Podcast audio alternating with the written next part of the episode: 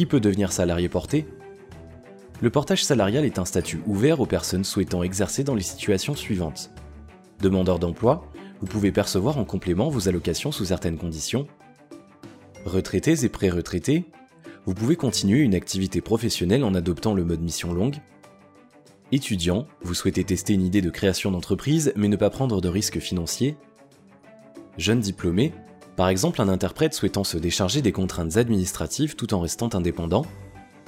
Salarié, vous pouvez réaliser une activité complémentaire en toute simplicité. Ou porteur de projet, vous souhaitez valider un marché et créer votre société dans un deuxième temps.